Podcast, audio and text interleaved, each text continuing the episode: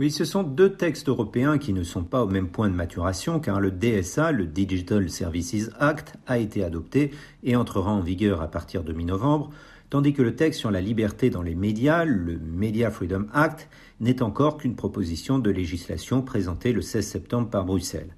Alors pour ce qui est du DSA, il s'agit de rendre illégal en ligne ce qui est illégal hors ligne, comme dit Thierry Breton, le commissaire au marché intérieur. La réglementation vise donc à responsabiliser les plateformes en luttant contre les contenus illicites, c'est-à-dire la pédopornographie, la désinformation, l'appel à la haine ou les contrefaçons. Elle concerne aussi bien les fournisseurs d'accès Internet, de cloud, que les très grands moteurs de recherche ou plateformes en ligne comme Google, Facebook, Apple, Amazon, Microsoft, etc.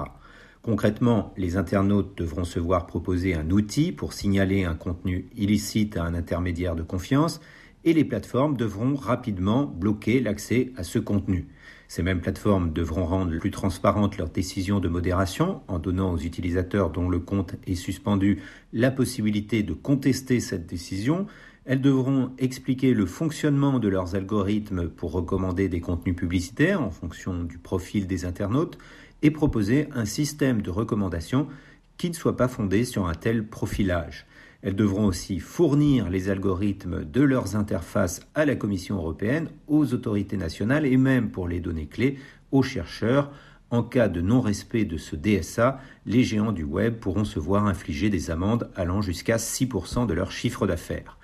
Pour ce qui est du Media Freedom Act, maintenant, l'idée est de compléter le DSA en obligeant les plateformes à prévenir les médias quand elles veulent retirer leur contenu. Mais il s'agit aussi de lutter contre l'ingérence politique des gouvernements dans les médias, comme on a pu le voir en Hongrie, en Pologne ou en Slovénie, et de protéger l'indépendance des journalistes contre la concentration tout en renforçant la transparence sur la propriété des médias, ce qui n'est pas du goût des associations européennes d'éditeurs de journaux ou de magazines qui craignent qu'en laissant au seul rédacteur en chef la responsabilité éditoriale, cela vienne en contradiction avec la responsabilité pénale de l'éditeur, mais Bruxelles observe que l'ingérence des actionnaires est bien une réalité observée dans une vingtaine de pays.